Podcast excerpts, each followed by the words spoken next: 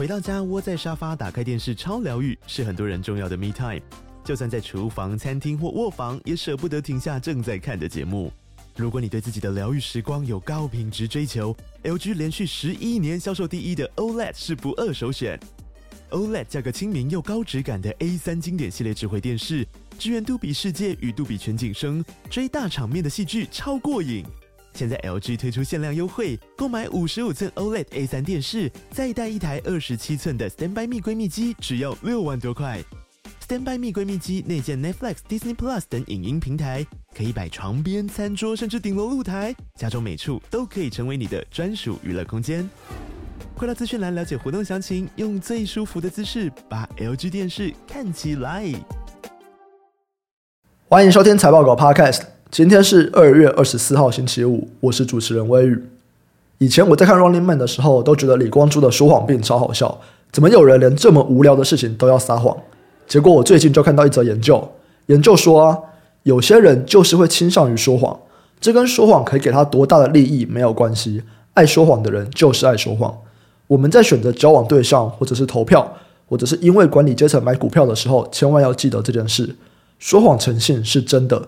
如果他过去有多次撒谎记录，他未来仍然有可能继续撒谎。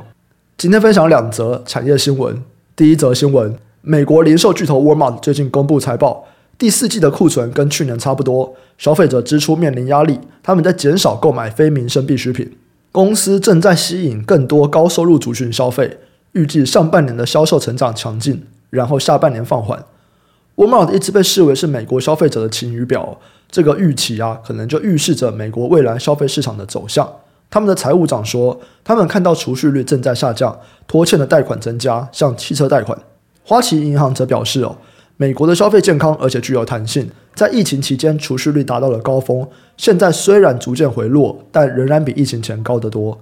这边的概念股有零售，还有仓储式商店。第二则新闻，NVIDIA 去年就表示。预计到今年一月结束的时候，他们的库存问题就可以解决，而且营收会微幅回升。前两天他们开了法说会，他们说游戏显卡的业务正在从疫情后的低潮复苏。根据研究机构的数据，去年第三季 NVIDIA 独立显卡的市占率达到了八十八趴。这个需求主要是用在游戏电竞市场，受益于游戏 PC 市场的需求上升。